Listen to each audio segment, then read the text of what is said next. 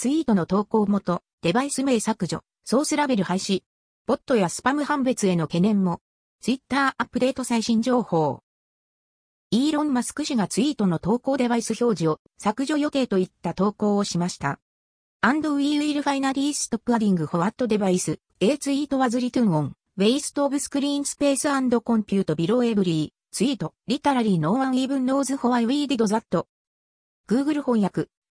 そして、ツイートが書かれたデバイス、画面スペースとコンピューティングの浪費をすべてのツイートの下に追加するのを最終的に停止します。文字通り、私たちがなぜそんなことをしたのか誰も知りません。AD1。何のデバイスから投稿したか他者が確認可能なことによって、状況によっては在宅中かなど判別がついてしまうケースもあるため嫌う人も多そうなこの機能。ただし、機能廃止となった場合、自動化されたボットやスパムアカウントの判別がしづらくなるケースもありそうです。スパムっぽいなと感じたアカウントをチェックする際には、ツイートの投稿元、デバイス、ソースラベルを確認する人も多いのではないかと思います。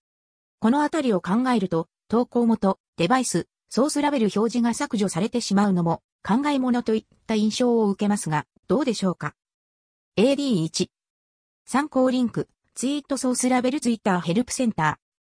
ツイートソースラベルを見ると、ツイートがどのように投稿されたかがわかります。この追加情報はツイートとその作成者の背景情報を示しています。ソースが不明の場合に、こうしたラベルを確認することで、コンテンツの信頼性を判断できます。